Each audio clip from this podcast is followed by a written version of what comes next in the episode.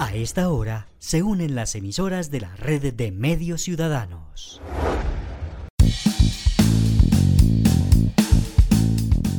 Entérate Eje, la radiorevista informativa con los hechos, actividades y personajes propios de nuestra región. Entérate Eje, un programa de la red de medios ciudadanos. Hola, ¿qué tal? ¿Cómo les va? Qué bueno saludarlos. Bienvenidos nuevamente a este espacio con la información y a la vez también uniendo toda nuestra región de Calda, Risaralda, Quindío y Norte del Valle. Esta es la edición número 142 de Entérate Eje para este fin de semana de puente festivo de Corpus Christi.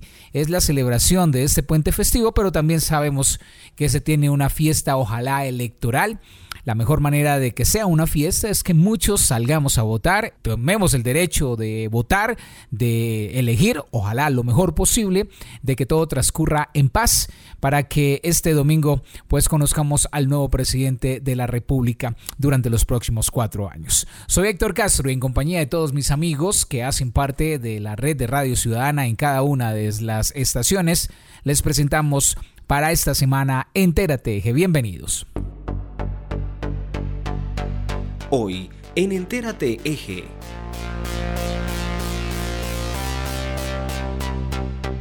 Esos son los titulares para hoy.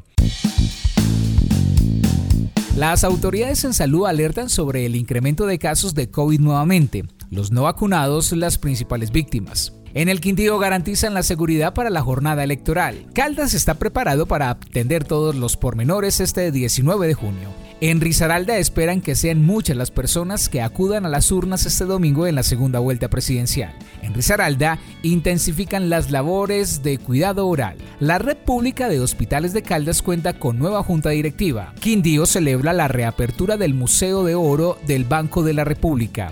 Además, nuestra sección de Manizales como vamos, música y las noticias al cierre. Todo esto lo desarrollaremos en esta emisión de Entérate. Bienvenidos. Actualidad en Entérate Eje. Continúan apareciendo nuevos casos de COVID-19 en Caldas y por ello el llamado es desde la Territorial de Salud y desde la Secretaría de Salud de Manizales para que las personas acudan a los puestos de vacunación ya que hay vacunas que se podrían perder. Hola a todos, un saludo muy especial como siempre y bienvenidos a las noticias aquí en Entérate Eje. Muchas gracias por permitirnos llegar hasta sus hogares. Más de 2.000 vacunas están a punto de perderse por la poca asistencia de los ciudadanos a vacunarse contra el COVID-19. Además, insisten las autoridades en que hay muchas personas que aún no acuden a ponerse ni siquiera la primera, escudados en creencias negativas contra la vacuna y son quienes más están enfermando. Por ello, el llamado es a seguirnos cuidando y acudir a aplicarnos el biológico. Cristian Arturo Salas Mendoza, epidemiólogo Comunidades Saludables en apoyo a la Dirección Territorial de Salud de Caldas. El día de hoy queremos realizar un llamado muy importante a toda la población del departamento de Caldas, en la cual contamos con la disponibilidad suficiente de vacunas para poder inmunizar, prevenir eh, casos severos o la mortalidad en todos los grupos poblacionales mayores de tres años en adelante. Con esta disponibilidad de vacunas, eh, le informamos a, todos que eh, los padres de familia incentiven a los demás eh, grupos familiares que vacunen a los niños de 3 a 11 años, también a los mayores de 12 a 19 que están escolarizados o no escolarizados, también para que puedan acceder a la vacunación y toda la comunidad adulta mayor, también muy priorizada por el riesgo tan alto que tiene por mortalidad que tenemos a nivel nacional, eh, pueden acceder a la vacunación. Todos los grupos de edad están invitados a que accedan a iniciar, completar y reforzar eh, los esquemas de inmunización contra COVID-19. Actualmente, con la disponibilidad que tiene el gobierno nacional en todos los puntos de vacunación, hay unos tiempos establecidos para cada vacuna en la cual cuando ingresa al territorio nacional vienen en un medio de mm, control de la cadena de frío para asegurar su calidad, asegurar su adecuada efectividad y para ello tiene unos tiempos establecidos. Cuando se descongela esta vacuna, para poder ser aplicada, eh, tiene 30 días para poderse eh, utilizar y después de esos días, estas vacunas, tanto de Pfizer, Moderna, pues eh, lamentablemente ya no se podrían utilizar en la comunidad. Por eso la invitación es aprovechar que tenemos una disponibilidad suficiente y tenemos 2.118 dosis que ya van a completar esos 30 días de descongelamiento y por ende ya no podremos utilizarla. La invitación es a que todas las personas se vacunen y aprovechemos esta disponibilidad que el gobierno nacional ha puesto en cada territorio para que las personas se protejan, para que no dejemos vencer estas vacunas y sean lo mejor utilizadas posible. Quien nos dice que hay vacunas en todos los municipios del departamento disponibles, así que muy atentos, por favor, asistan a vacunarse por el bien de todos. Al mismo tiempo, Carlos Humberto Orozco, secretario de Salud de Manizales, preocupado también por la situación de contagio de COVID en la capital caldense, nos habla sobre la importancia de la vacuna, pero también sobre las cifras de contagios que siguen subiendo. En la ciudad de Manizales estamos experimentando un incremento en el número de casos COVID se ve reflejado no solamente en el número de casos activos, sino en el número de sospechosos y en un aumento en el índice de positividad. La severidad igualmente se está expresando. Ya tenemos pacientes hospitalizados en unidad de cuidado intensivo, en unidad de cuidado intermedio y en salas de hospitalización general. Como hay una circulación del virus en la comunidad, el llamado es a mantener las medidas de bioseguridad, a garantizar la continuidad o el inicio de los esquemas de vacunación, comprendiendo que la pandemia aún no ha finalizado. De la capacidad inmunológica de cada persona, dependiendo de cómo vaya su esquema de vacunación, depende la severidad de cómo se exprese la enfermedad. Un llamado de atención para la vacunación a los padres de familia para que acudan con sus niños entre los 3 y los 11 años. Ahora aprovechando las vacaciones sería una buena oportunidad para iniciar estos esquemas. Y al adulto mayor, mayores de 60 años que aún no han iniciado, también los convocamos para que garanticen el inicio y la continuidad del esquema. Muy importante el refuerzo con la cuarta dosis, muy importante iniciar con el esquema de vacunación. No olvidemos el tapabocas en todos los espacios como transporte, como terminales, en todos los sitios de atención en salud. Igualmente, cada vez que tengamos gripa o que tengamos alguna sintomatología respiratoria, iniciemos con el uso del tapabocas. No hay que creer en inventos de la gente, hay que vacunarse por salud. Desde el Comité de Seguimiento Electoral del Quindío se adelantaron las acciones necesarias y garantías para los votantes y de esta manera brindar garantías para que salgan todos a votar. En el Comité de Seguimiento Electoral se afinaron los detalles en materia administrativa, logística y de seguridad para atender las elecciones presidenciales del próximo 19 de junio, quedando todo dispuesto por parte de la institucionalidad para garantizar la seguridad, el orden público y la transparencia en este proceso electoral. William Subieta, coronel de la policía en el departamento del Quindío. Tenemos aproximadamente 1.300 policiales que van a estar en la cobertura de este servicio y asimismo eh, estaremos brindando todas las garantías, todo el acompañamiento y la seguridad y la tranquilidad en el proceso electoral. También eh, nos invitan desde la registraduría a participar en esta jornada electoral. Claudio de Jesús González Pulido, delegado de la Registraduría Nacional para el Departamento del Quindío. Bueno, ya estamos listos eh, para el próximo 19 de junio. Eh, todos los puestos de votación, tenemos 128 puestos, 1.276 mesas, son 490 mil ciudadanos actos eh, para votar. Ya hemos hecho todas las reuniones con la fuerza pública, los organismos de control, eh, con el Comité de Seguimiento Electoral Departamental, todos los municipios, los registradores han hecho lo mismo con sus comités de seguimiento electoral municipal. Eh, ya todo está dispuesto, simplemente queremos invitar a todos los ciudadanos para que salgan el domingo a votar libremente, hagamos de este domingo una fiesta democrática y elijamos a, nuestro candidato de preferencia y que sea el presidente de, la República con toda tranquilidad. Invito a que estemos tranquilos todos. Eh, hoy jueves eh, hemos dicho que todavía hay algunas cédulas en las registradurías. Eh, más de 3.500 cédulas. Por favor, hay tiempo hasta mañana viernes a las 3 de la tarde para que reclamen estos documentos en cada una de las registradurías del departamento. Eh, ultimando detalles, estamos esperando algunos eh, testigos electorales por parte de las dos campañas para que los coordinadores departamentales arrimen a las registradurías porque los testigos electorales son muy importantes en cada una de las mesas de votación. Eh, bueno, ya está todo dispuesto con la gobernación, con las diferentes alcaldías, con la Procuraduría, con la Fiscalía, con la Policía, con el Ejército, eh, con todos los organismos del Departamento de Seguridad. Eh, todo está listo, todo está dispuesto. De la misma manera, en Caldas está todo dispuesto para garantizar la seguridad de los votantes y así facilitar el proceso electoral. El llamado es para que los ciudadanos acudan a las urnas. El Comité de Seguimiento Electoral dispuso todo lo necesario para atender solicitudes de posibles amenazas en Caldas para este día. Sin embargo, todo, dicen, está garantizado para que se desarrollen en completa normalidad y aseguran que las autoridades están atentas ante cualquier requerimiento por parte de la ciudadanía.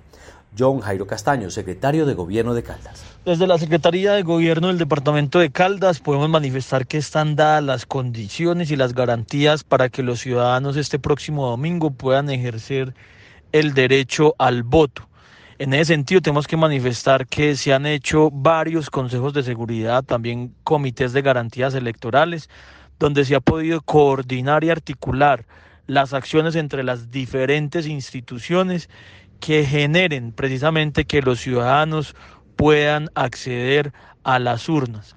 Tenemos que manifestar que pues desde el gobierno departamental y de acuerdo a las o a los organismos de inteligencia no tenemos ninguna alarma o alerta que vaya a poner en riesgo o en peligro ese ejercicio del derecho al voto.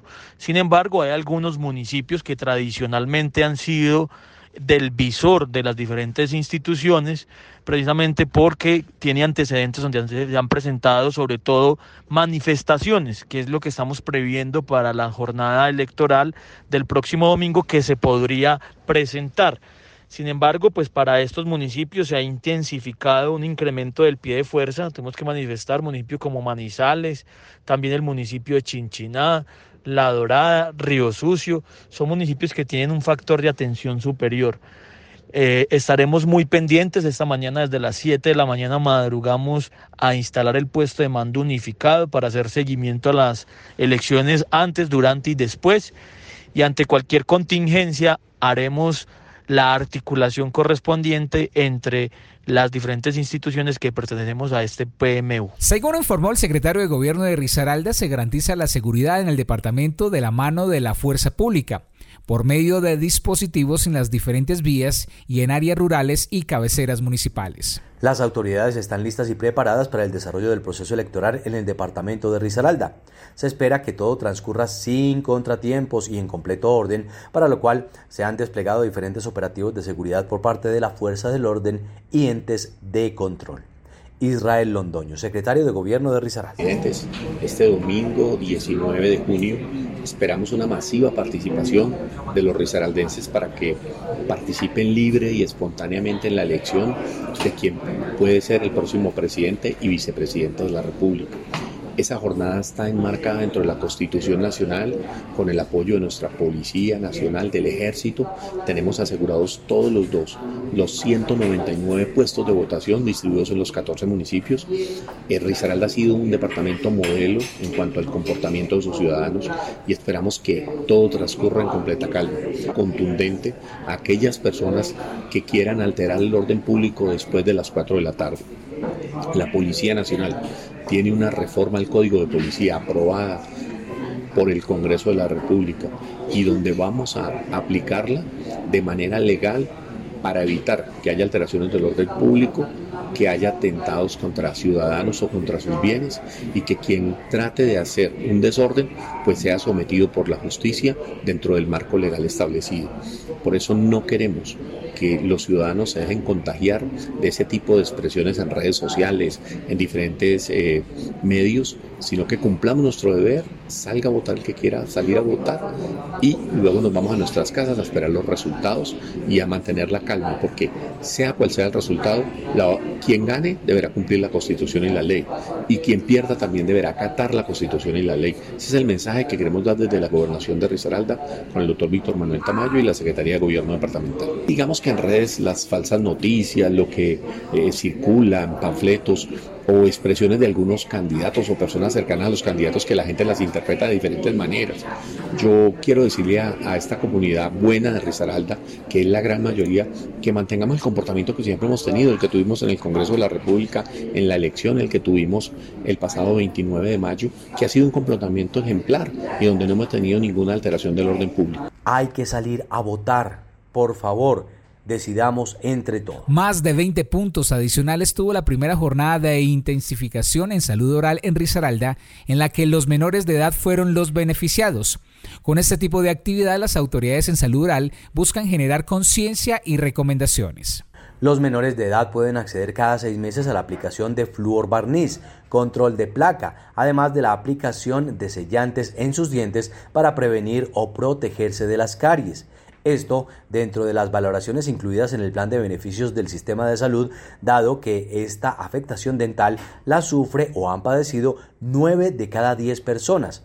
Desde la Secretaría de Salud de Risaralda y la red pública y privada se trabaja por una generación más sonriente. John Jairo Soto Osorno, coordinador de salud oral de la Secretaría de Salud de Risaralda. El llamado de la Administración Departamental de la Autoridad Sanitaria sería a que acudan a los puntos de atención para eh, la aplicación del flúor barniz y adicionalmente también para todas las intervenciones de salud bucal a las que tienen derecho, para el control de placa, para que reciban educación en, eh, salud bucal, para que si es necesario reciban un detartraje supragingival, para que a los niños principalmente les apliquen los sellantes de los dientes para prevenir que haya caries y también para que les apliquen el flúor barniz. Inicialmente es la actividad que estamos fortaleciendo con las, con las jornadas de Soy Generación Más Sonriente. Bueno, hay una relación muy directa entre la salud bucal y la salud general. Cuando tenemos caries, cuando tenemos la dentadura enferma, cuando tenemos alguna enfermedad bucodental, pues inicialmente no vamos a poder alimentarnos bien.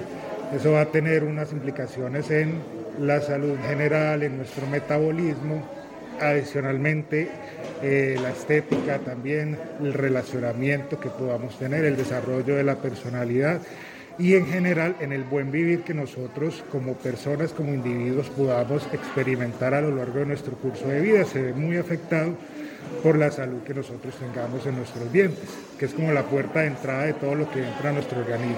En promedio a los niños eh, es ideal llevarlos a odontología cada seis meses. Eh, o cada año, dependiendo pues si es de mayor de 18 años, pues ya sería cada año. Hay que llevar a los menores de edad a estas jornadas importantes para su salud oral. La red pública hospitalaria del Departamento de Caldas, conformada por los centros asistenciales de primer, segundo y tercer nivel de complejidad, instalaron la nueva junta directiva de la Asociación de Hospitales del Departamento de Caldas. Con este fin fue designado como presidente el doctor Carlos Alberto Piedraíta Gutiérrez, gerente del Hospital Santa Sofía, y su finalidad será la de trabajar por la salud de los caldenses en conjunto con los hospitales y clínicas de la región que permita garantizar no solamente la buena prestación del servicio, sino la recepción de los recursos adecuados para su funcionamiento. Carlos Alberto Piedraíta, presidente designado de la Asociación de Hospitales de Cali. Esta semana tuve la posibilidad de realizar una asamblea departamental de todos los hospitales de nuestro departamento de Caldas, tanto de primero, segundo y tercer nivel. Allí se logró efectivamente conformar dos planchas, donde como Hospital Santa Sofía, por ser el hospital referente de tercer nivel, tuvimos la posibilidad de participar en dichas dos planchas. Posteriormente a la conformación de las dos planchas, pues la plancha número uno fue la que quedó con mayor mayoría de votos. Después de eso tuvimos la posibilidad de reunirnos aquí en Santa Sofía, acordar con los miembros de la plancha que ganamos cómo conformamos dicho equipo de trabajo por el bien de la red hospitalaria pública en nuestro departamento. En dicha asamblea pues tuve el honor de ser elegido como presidente de dicha plancha y de toda la asociación de hospitales de nuestro departamento, lo que compromete y garantiza de que tenemos que hacer un trabajo arduo por la red hospitalaria. Yo siempre he sido un gran defensor de la red hospitalaria y hoy más que nunca como gerente de este hospital de tercer nivel, veo la necesidad de seguir salvando nuestra red hospitalaria pública. Ustedes, ciudadanos de bajos recursos, personas necesitadas que muchas veces no tienen ningún tipo de carnet, sea régimen subsidiado o contributivo, y que a veces sienten esas afugias ante la deseo de que sean atendidos o ante los, la urgencia que usted presenta como paciente, no tengan la posibilidad de ser atendido, pues siempre lo que ustedes visualizan es la posibilidad de ser atendido por un hospital público. Es Santa Sofía, como hospital de tercer nivel y segundo nivel. Son hospitales regionales de nuestro departamento de Caldas, como el de Salamina, como el de Chinchiná, como el de La Dorada, como el de Río Sucio, quien tiene esa garantía de segundo nivel en la hospitalaria. Y todos los demás hospitales de todo el departamento de Caldas de primer nivel son donde tienen la obligación, la posibilidad de ser atendida a las urgencias sin determinar la capacidad de pago o no pago de un usuario. En el Quindío celebran la reapertura del Museo del Oro Quimbaya, que ofrece al público una exposición de lujo y nuevos espacios llenos de arte una apuesta por la cultura abierta a propios y extraños y que representa un hito arquitectónico patrimonial que pone al destino en primera plana de la oferta del país. El museo abrió desde este jueves 16 de junio sus puertas para que la comunidad pueda conocer los nuevos espacios y la magia que hay en cada uno de los rincones de este lugar ícono cultural del Quindío, al que la Secretaría Departamental de Cultura ha ofrecido su apoyo de manera permanente desde la institucionalidad que representa. El gerente del Banco de la República, Leonardo Villar Gómez, nos habla sobre la importancia de la reapertura del Museo del Oro Quimbaya. Es una total importancia para este departamento tener la posibilidad de volver a estar recorriendo este lugar, este edificio bien de interés cultural de la nación, un edificio patrimonio que definitivamente nos hace muchísima falta, eh, nos pertenece a todos, es la casa de todos y hoy tiene espacios y servicios renovados para que podamos disfrutarlo de verdad, de todo corazón, se los digo, podamos venir, recorrerlo, eh, disfrutar cada una de las cosas que se han pensado y se han diseñado para esta reapertura. Somos unos aliados indiscutibles, toda la Secretaría está siempre eh, con nosotros en la red de museos, haciendo programación, la programación cultural, la Oficina de Patrimonio es un directo aliado nuestro, siempre está con nosotros, nos acompaña. Escucha, entérate eje por la red de medios ciudadanos. Y ahora damos paso al equipo de Manizales como vamos, datos y estadísticas que nos orientan para tomar las mejores decisiones. 10 años aportando al análisis de la calidad de vida en el territorio.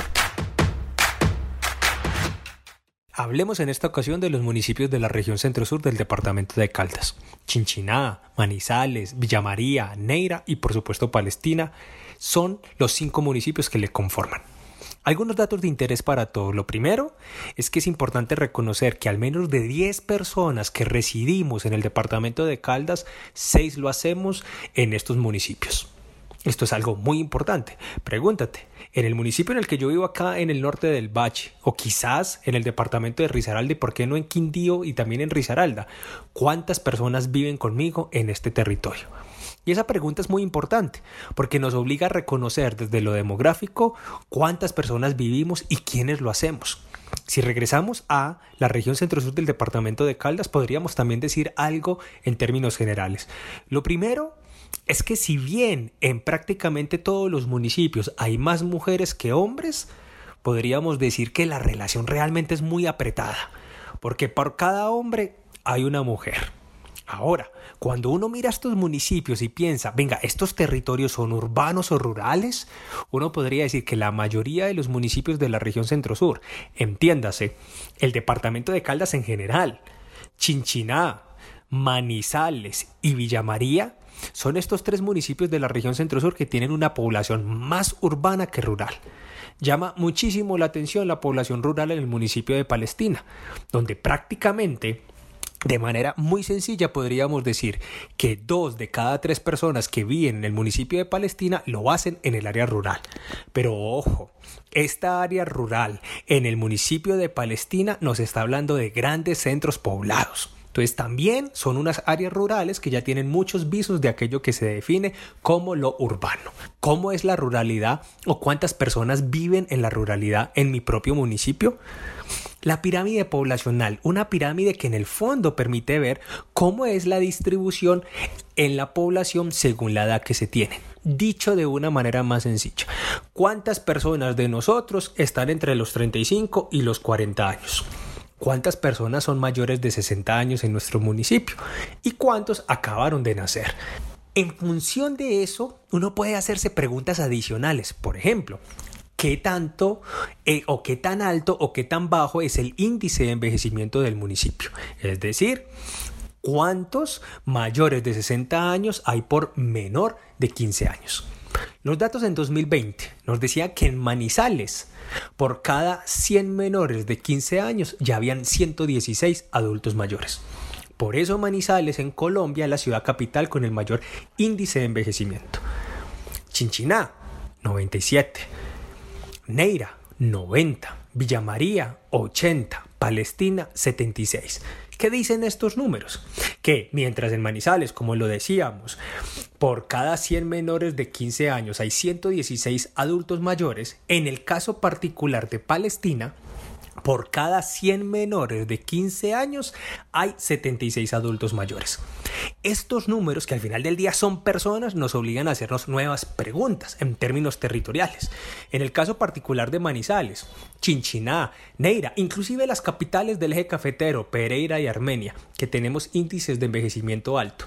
La pregunta que nos tenemos que hacer es, ¿qué estamos haciendo en nuestro día a día para asegurarnos que este tipo de territorios cada vez sean mejores y más saludables para nuestros adultos mayores. Estos son algunas cifras de la región centro-sur del departamento de Caldas. Hasta la próxima. Síguenos en nuestras redes sociales como Manizales Como Vamos y visítanos en www.manizalescomovamos.org. Por la red de medios ciudadanos, escuchan Entérate Eje. En un momento regresamos con toda la información desde los municipios que hacen parte de la red de medios ciudadanos. Están escuchando ustedes una edición más de Entérate Eje. Sus datos, su suerte. Sus datos, su suerte. Me, conecta con toda mi gente. Recargas a todo destino. Sus datos, su suerte. Y si necesito navegar, su suerte. Fácil puedo De nuevo, Santa Sofía es el mejor hospital de Colombia. El reciente informe de desempeño institucional del Departamento Administrativo de la Función Pública calificó con 98.4 puntos a nuestra entidad. Somos la S con el primer lugar a nivel nacional. Santa Sofía, orgullosamente público y universitario para todos.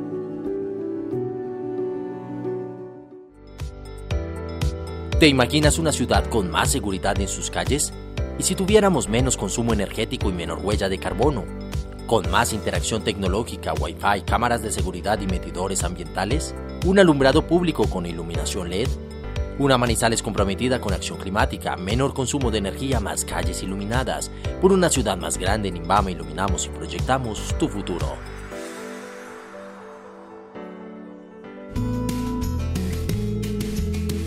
Son las sonrisas que apaciguan el dolor y aún las lágrimas que acompañan la pena. Las manos apretadas y solidarias, el trato cálido y cercano es lo que ha caracterizado el servicio de nuestros funcionarios y de nuestro voluntariado en todo el país. Liga Colombiana contra el Cáncer. 60 años transformando la experiencia del cáncer en Colombia. Con acciones educativas, diagnóstico temprano y tratamientos integrales, la Liga trabaja incansablemente para ganarle la batalla al cáncer. Únete a esta causa. Entra a www.ligacancercolombia.org o síguenos en nuestras redes sociales. Apóyanos, conoce nuestros servicios y la agenda de las jornadas educativas. Contacta a la liga de tu ciudad o municipio. Somos 32 ligas en todo el país.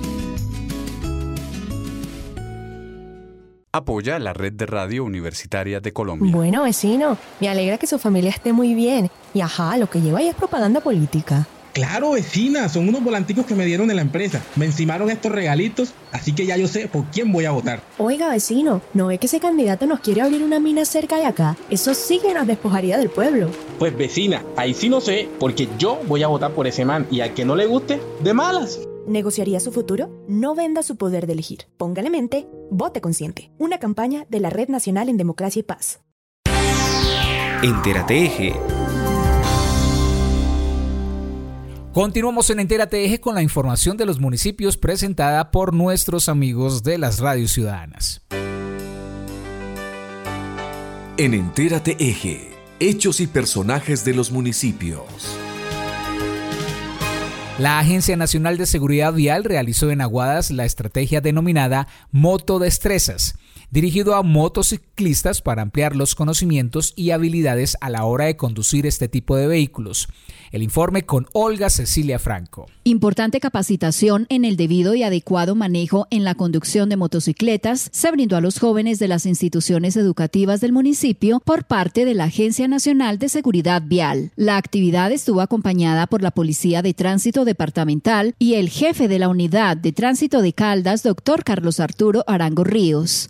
Estuvimos atentos a la realización de esta destacada capacitación a los motociclistas del municipio y conversamos con el funcionario y nos manifestó. Doctor Carlos Arturo, ¿qué funcionarios acompañaron esta actividad y cuál es el propósito de esta destacada iniciativa? Mi nombre es Carlos Arturo Arango Ríos, yo soy el jefe de tránsito del departamento de Caldas. Hoy y esta semana nos encontramos en el municipio de Aguadas, estamos en compañía de DITRA, del Policía de Tránsito del departamento y también nos acompaña la inspección de tránsito del municipio de Aguadas. Llegamos a realizar campañas de prevención en seguridad vial en todos los colegios del municipio, todos los colegios del área urbana. Queremos impactar esta población de jóvenes entre los de grados desde quinto hasta once, eh, pues son nuestros próximos actores viales y son a ellos a quienes debemos enviar y llegar con este mensaje muy positivo de respeto por las normas de tránsito, de información sobre las mismas normas de tránsito, de respeto por la vida. Creo que ese es el mensaje último que queremos. Como funcionario de la Secretaría de Tránsito Departamental, ¿cuál es el mensaje para todos los oyentes? en cuanto a cultura vial se refiere. Claro que sí, Olga Cecilia. Eh, creo que enviarle un saludo muy especial a todos los oyentes de RMC Noticias desde la unidad de tránsito del departamento de Caldas. Tenemos las puertas abiertas para todos. Queremos enviarle un mensaje a todos los ciudadanos de respeto por la vida, de respeto por las normas de tránsito, de prudencia a la hora de conducir, para que podamos generar esa conciencia colectiva en los ciudadanos y que el departamento de Caldas sea pionero en la reducción de índices de accidentalidad. Los índices muestran que los motociclistas son quienes causan más accidentes en las vías del departamento o son en última los que más se accidentan. ¿Qué decir al respecto del uso del casco reglamentario y los mal llamados piques ilegales? Claro que sí. Mira, los motociclistas son el actor vial que más índices de accidentalidad nos pone en el departamento y en el país y en el mundo. A ellos un mensaje muy especial de que usen los cascos reglamentarios, de que los piques ilegales son prohibidos. Por favor, hagan un buen uso de su vehículo. Yo creo que el motociclista lleva mucho tiempo en el número uno y entonces eh, a ellos hoy desde la Agencia Nacional de, Seguridad Vial también nos acompañan unos expertos en motodestrezas y hemos también eh, llegado a una cantidad de motociclistas para generar esa mayor pericia en ellos a la hora de conducir. De esta manera, Aguadas cuenta con este tipo de charlas y talleres que son muy útiles a la hora de conducir una motocicleta y ayuda a fomentar la cultura vial para cuidar la vida propia y la de los demás a la hora de conducir este tipo de vehículos. Este fue un informe de Olga Cecilia Franco. Con el fin de capacitar a los artesanos de Aguadas, la organización Artesanías de Colombia orientó mediante talleres a, la, a los artesanos de este municipio. Juan David Franco, líder del programa Somos Artesanos, manifestó su total satisfacción por la capacitación brindada a un grupo de artesanas del municipio deseosas de aprender nuevos conocimientos y nuevas alternativas en el mejoramiento en el tejido del sombrero aguadeño que les abrirá las puertas para ofrecer con una mejor calidad su producto hecho a mano. Conversamos con este profesional y esto nos manifestó. Juan David, cuéntenos un poco sobre estos talleres en los cuales participaron las artesanas del municipio. Bueno, un saludo muy cordial a todos los oyentes de RMC Noticias. Eh, mi nombre es Juan David Franco, yo soy el líder del programa Somos Artesanos. Les quiero contar que estamos muy contentos porque eh, a, través de la administración municipal y del programa Somos Artesanos hemos venido adelantando una serie de talleres con artesanías de Colombia en cuanto a mejoramiento de tejido y de diversificación de productos. La idea es que ellas como tal perfeccionen su técnica de tejido del sombrero aguadeño, pero que también aprendan a hacer otros tipos de productos que puedan comercializarse de una manera mucho más fácil o penetrar otros tipos de mercado. Nos gusta mucho eso y nos gusta mucho también que la Secretaría de Desarrollo, eh, Empleo e Innovación de Caldas, en estos momentos estamos adelantando un convenio con ellos para dar inicio a todo lo que tiene que ver con la modalidad de e-commerce de las artesanías aguadeñas. Más adelante les estaré contando pues más detalles acerca de eso, pero estamos muy contentos porque el programa este año está tomando un impulso muy positivo para todas nuestras artesanas de acá del municipio de Aguadas. De esa manera seguimos trabajando por el Aguadas que queremos De igual manera, Jorge Fuentes, diseñador del Laboratorio de Innovación y Diseño de Artesanías de Colombia para el Departamento de Caldas, quiso darnos su apreciación sobre el desarrollo de estos talleres brindados a las artesanas del municipio. Eh, mi nombre es Jorge Fuentes, yo soy diseñador eh, del Laboratorio de Innovación y Diseño de Artesanías de Colombia para el Departamento de Caldas. Un saludo para todos los oyentes de RMC Noticias. Eh, estamos desarrollando un taller de diversificación técnica con las artesanas del municipio de Aguadas que trabajan pues tradicionalmente el sombrero y otros productos derivados de la Irak. Cuéntenos qué pretende este proyecto. Eh, básicamente es como sacarlas un poquito del contexto del sombrero y diversificar hacia otras nuevas, hacia otras nuevas posibilidades de productos. Entonces que nos, nos vayamos de pronto a líneas más de decoración, a líneas más de, de pronto de accesorios, eh, complementos, que no sea solamente el sombrero, sino otras cosas que también tengan posibilidades comerciales. Las artesanas han estado muy interesadas, ya habíamos hecho dos, dos actividades adicionales en, en, días anteriores que se hicieron de manera virtual y estuvieron pues también muy interesadas en los temas que se les han dado.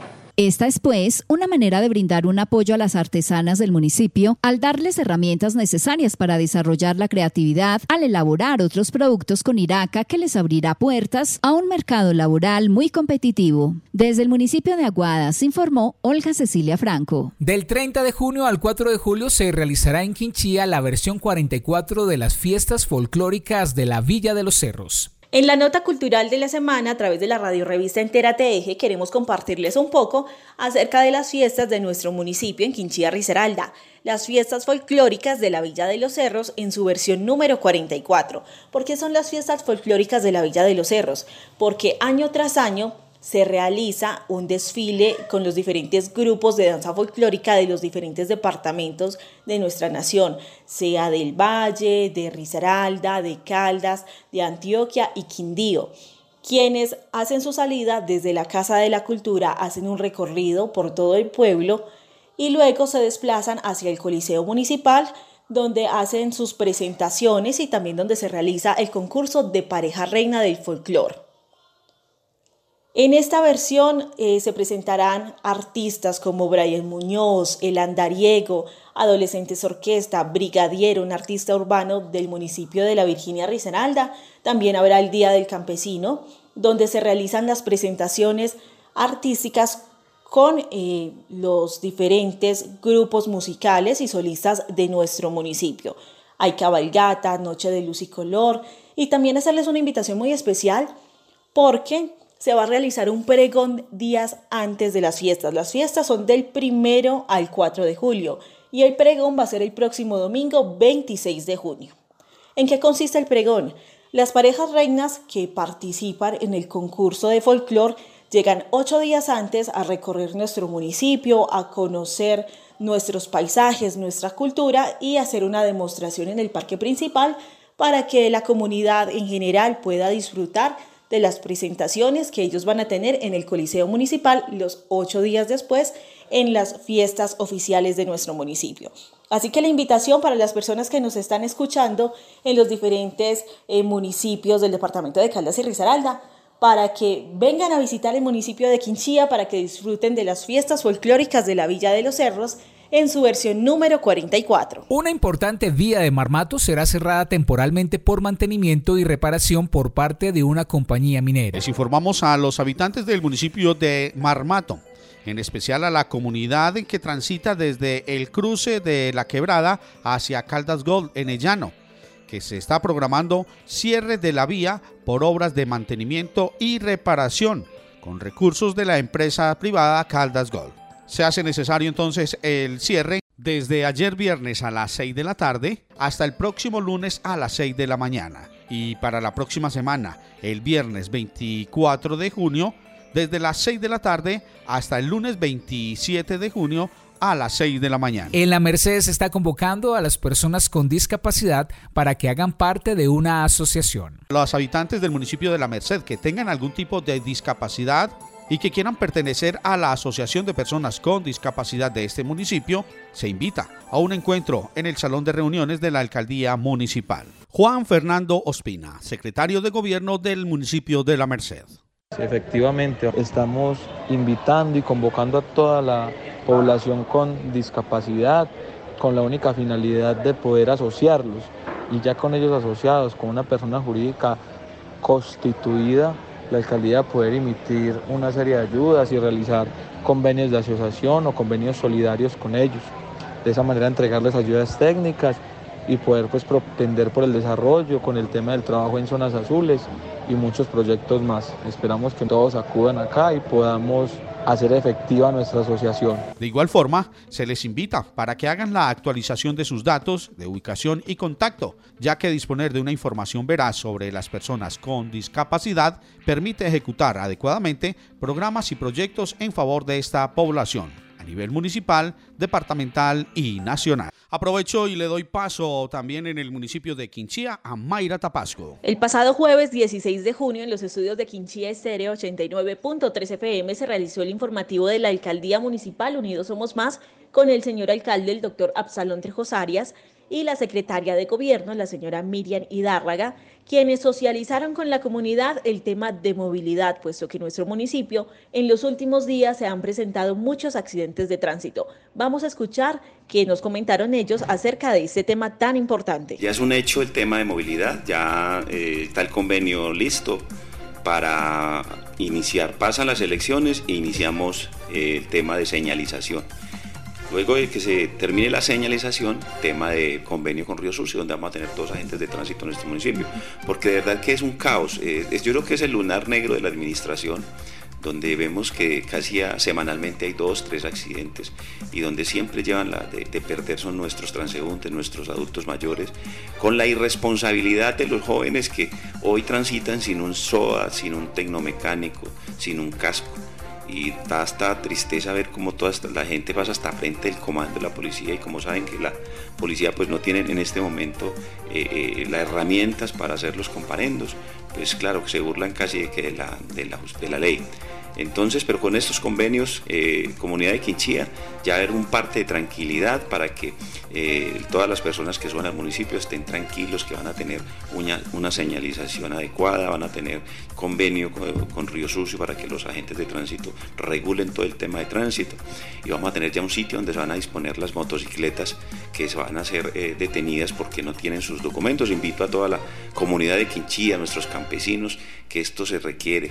De pronto muchos se van a, a, molestar que porque la alcaldía está poniendo orden, pero yo creo que esto lo está pidiendo la comunidad de Quinchía. Entonces invito a todas las personas eh, que hoy no tienen un SOA, que hoy no tienen un tecnomecánico, que no tienen el casco reglamentario, que por favor todavía les quedan dos semanitas tres semanitas, porque todavía seguimos con pedagogía, para que tengan sus documentos en regla, que no digan que no se les avisó, que no se les dijo, que nadie dijo nada y que cuando menos pensó que llegaron los agentes de tránsito en nuestro municipio y que comenzaron a hacer los comparendos. Este es un informe realizado por Quinchí Estéreo 89.3 FM para la radio revista Entérate Eje. Fortalecer la competitividad en el departamento de Caldas mediante el aprovechamiento de su biodiversidad, la biotecnología, la articulación institucional institucional y la ciencia de datos es el propósito del programa Biofábricas que fue presentada esta semana. Su director científico, Jorge William Arboleda, explica en qué consiste. Muy bien, Biofábricas es una oportunidad que nosotros tenemos como territorio para poder trabajar o seguir implementando lo que nos deja la ciencia, la tecnología y la innovación.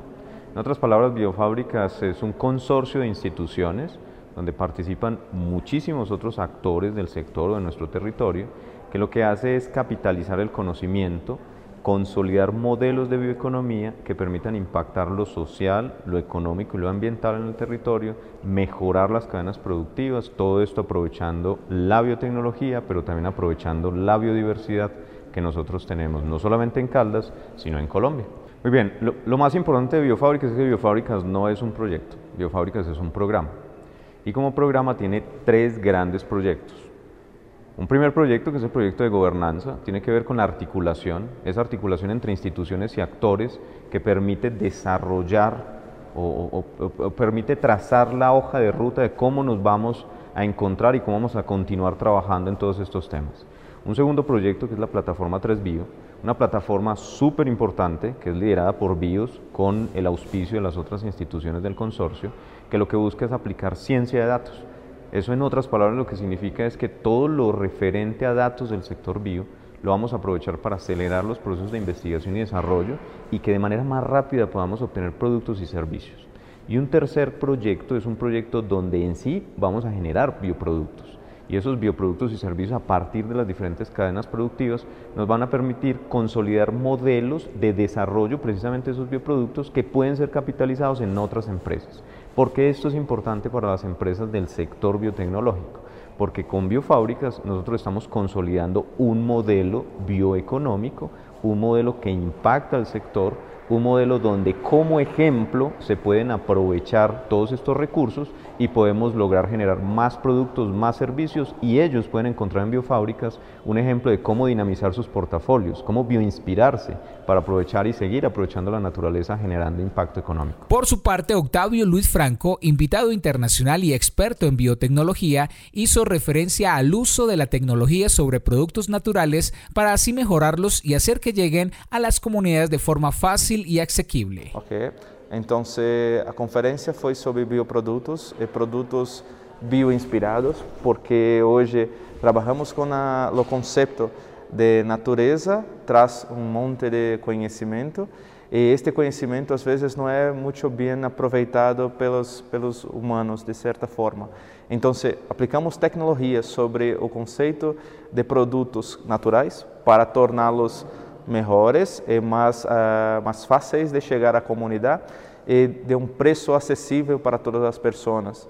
E por isso, eu penso que apoiar este programa é muito importante, porque acá é um embrião de um programa muito grande que pode fazer a, diferença para a Colômbia. Hoje, eh, penso que biotecnologia e biofábricas são o futuro de tudo que possamos imaginar de tecnologia competitiva, especialmente para os países que têm enorme biodiversidade, como Colômbia e Brasil. Então, temos muitos casos de sucesso. É, podemos citar o caso de açaí, que foi um caso muito, muito importante em Brasil. Uh, as pessoas de região norte usavam açaí como alimento, é um doce, um dessert.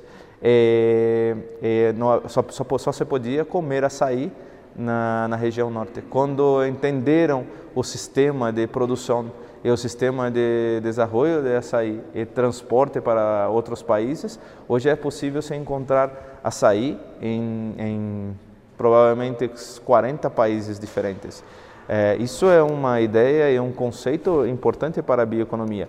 Do, de nosso lado, eu penso que o, o caso de sucesso mais óbvio foi o de que apresentei sobre um anti-envelhecimento, de onde pegamos um péptido vindo da natureza e aplicamos é, algoritmos para melhorar. E hoje temos um péptido que funciona muito bem para deixar a pele mais, mais bela e, e, e, se vende no mundo inteiro. Então, isso transforma as comunidades, traz dinheiro, agrega valor aos produtos.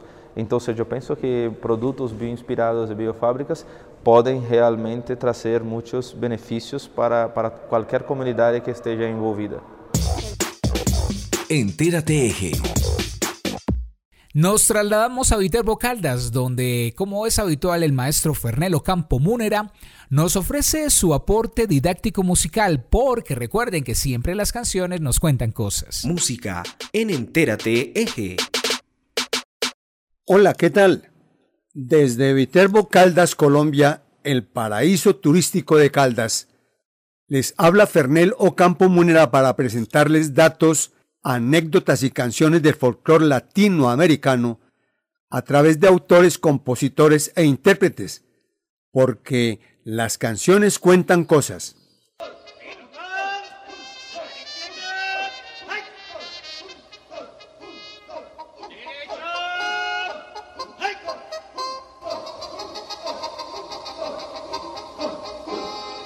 Vengo a decirle adiós a los muchachos, porque pronto me voy para la guerra. Y aunque vaya a pelear en otras tierras, voy a salvar mi de el ataque de la Armada Imperial Japonesa a Pearl Harbor, la base de la Armada que los Estados Unidos tenía en Hawái en 1941, aceleró la intervención de los Estados Unidos en la guerra contra Japón.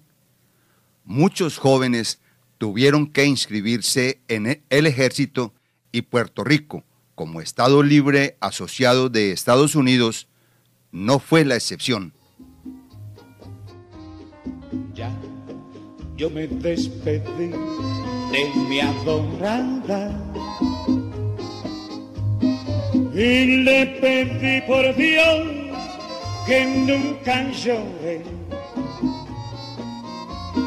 que recuerde por siempre mis amores, que yo de ella nunca me olvidaré. El compositor puertorriqueño don Pedro Flores compuso entonces el bolero Despedida como homenaje a los jóvenes de Puerto Rico que tenían que partir a la guerra, cumpliendo así con el servicio militar a Estados Unidos. Solo me parte el alma y me condena que dejo tan mi mamá. Mi pobre madrecita que es tan vieja, quien en mi ausencia la recordará. La canción es un imaginario en el que un joven tiene que partir y dejar a la mamá enferma y despedirse también de su novia para ir al frente de batalla.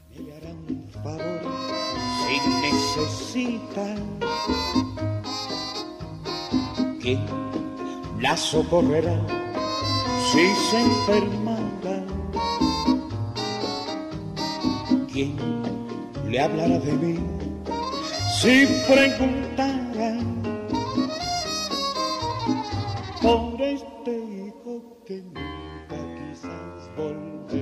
La fantasía popular ubica como real la escena y la enmarca como una vivencia del cantor Daniel Santos, quien se había alistado. ¿Quién me le rezará si ella se muere? ¿Quién pondrá una flor en su sepultura? ¿Quién se condolerá de mi amargura? Si yo vuelvo y no encuentro a mi mamá.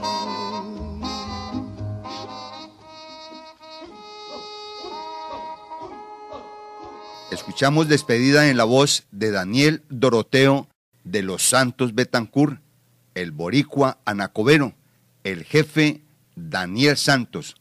Como toda producción, el autor enmarca una escena y es el pueblo quien la interpreta y surgen entonces hipótesis. Melodía, mensaje de tristeza, dolor y sacrificio en el que un joven se arriesga por su patria. Magnífica la versión en la voz del mexicano Javier Solís, Gabriel Siria Levario, su nombre de familia. Despedida. Las canciones cuentan cosas. Javier Solís, Despedida.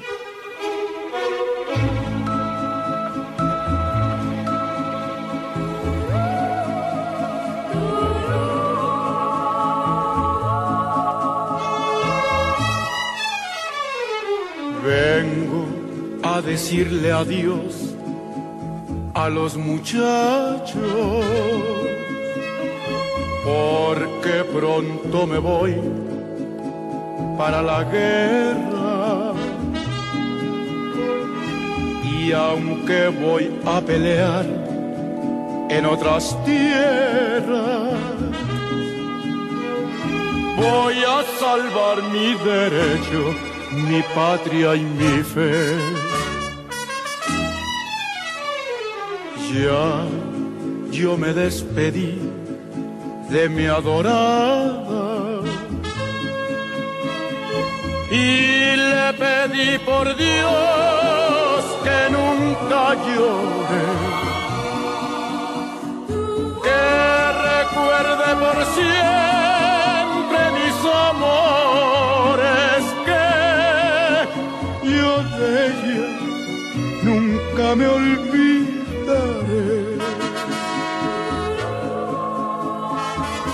Solo me parte el alma y me condena que dejo tan solita a mi mamá. Mi pobre madrecita que es tan vieja, quien en mi ausencia la recordará.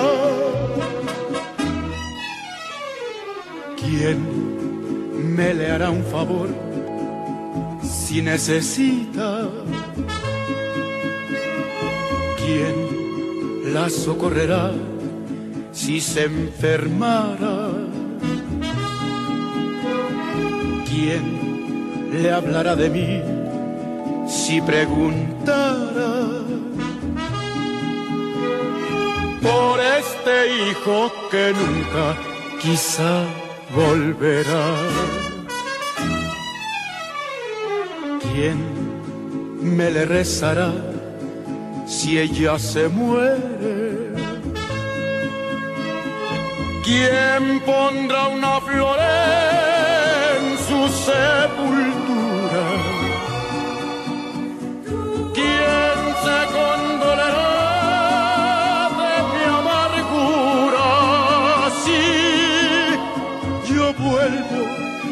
Encuentro a mi mamá?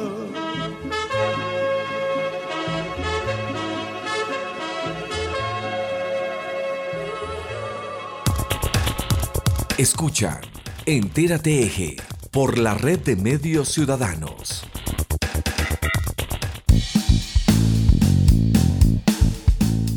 Al cierre les contamos que esta semana se dio a conocer el proyecto del Parque de Innovación Social, Turística y Ambiental Pista, el cual hace parte del Plan Parcial La Nubia. Sobre esta iniciativa, el profesor de la Universidad Nacional, Edison Henao, director del proyecto, nos cuenta Creo más. que dimos un paso fundamental en la proyección política del proyecto. Es un proyecto que tiene mm, bastantes eh, intereses, no solo de la comunidad, no solo de la, de la población que vive cerca al polígono del aeropuerto actualmente, sino de todos los que de una u otra manera eh, quieren que eh, sea un escenario de renovación urbana para la ciudad. Y en ese sentido vemos muy positiva, positivo el interés de la Asamblea Departamental eh, hacia esa idea de ciudad verde, de gran parque que va a modificar, esperamos positivamente, no solo la comuna Tesorito, sino también, eh, diríamos, todo el territorio, incluida pues obviamente la ciudad de Manizales y sus municipios anexos. El- el- la, la presentación de hoy eh, tuvo como mm, contenido principal eh, mostrar los avances en los escenarios de diagnóstico y de eh, transferencia de las ideas de la comunidad hacia el proyecto, mostrando también además una simulación urbanística de lo que puede llegar a ser el plan parcial. En esta simulación ya nosotros mostramos eh, una, una balanza digamos, muy cargada hacia la parte ambiental, hacia la parte urbanística, hacia la destinación de gran parte del polígono del aeropuerto a- como espacio público. Se le mostró a la Asamblea que no va a ser un espacio de, entes privados, sino un espacio que va a continuar cada una de las calles que hacen parte del, trazado urbanístico de la ANEA, de tal manera que, que eh, la gente de los barrios anexos sienta que es una continuidad muy natural de sus barrios, no va a haber cerca, no va a haber vallas y va a haber sobre todo un aprovechamiento de todo el paisaje circundante que es muy bello y la consolidación de nuevas estructuras de alto valor eh, urbano. Estamos llamándole a este sector el Chipre 2, o sea, convertir todo el perímetro del proyecto en un gran malecón que volcaría su mirada hacia el, valle que forma el río Chinchiná, que es vecino pues al, al- al proyecto, teniendo presente que eh, se van a implementar usos mixtos comercio, eh, vivienda de interés social, eh, oficinas, espacios para instituciones, megacolegios, City Lab, centros de felicidad. O sea, realmente como el nombre, de hecho, el acrónimo que le hemos puesto lo define, va a ser un parque de innovación social, turística y ambiental que naturalmente impactará muy positivamente los indicadores, no solo de espacio público, sino también los indicadores sociales, el empleo. Eh, se convertirá seguramente en un escenario turístico muy bello de, la ciudad y esa, a eso es lo que estamos apuntando. Nosotros vimos una recepción muy positiva de parte de los diputados hoy día y eso nos alegra bastante porque vamos a trabajar muy duro para consolidar la idea. Llegamos al final por esta semana de Entérate EG. La invitación, como siempre, es para que estén muy atentos a, través de nuestras emisoras locales en cada uno de nuestros municipios sobre los resultados, los datos más relevantes de la elección de este fin de semana a la presidencia de la República. Ojalá sea masiva la asistencia a votar. Ojalá no nos equivoquemos y elijamos el mejor de los dos candidatos para que oriente nuestro país durante los próximos cuatro años. Agradecemos a todo el equipo de producción, Juan Alberto Giraldo, Héctor Freddy Castaño, Olga Cecilia Franco, Juan Miguel Aguirre, Arley de J. Blandón, Mayra Tapasco, Luz Adriana López, Héctor Freddy Castaño, la dirección de John Jairo Herrera Sánchez, les habló Héctor Castro. Entérate es una producción de la agencia Mix Medios para la red de medios ciudadanos. Hasta la próxima semana. Entérate Eje, la radiorevista informativa con los hechos, actividades y personajes propios de nuestra región. Entérate Eje, un programa de la red de medios ciudadanos.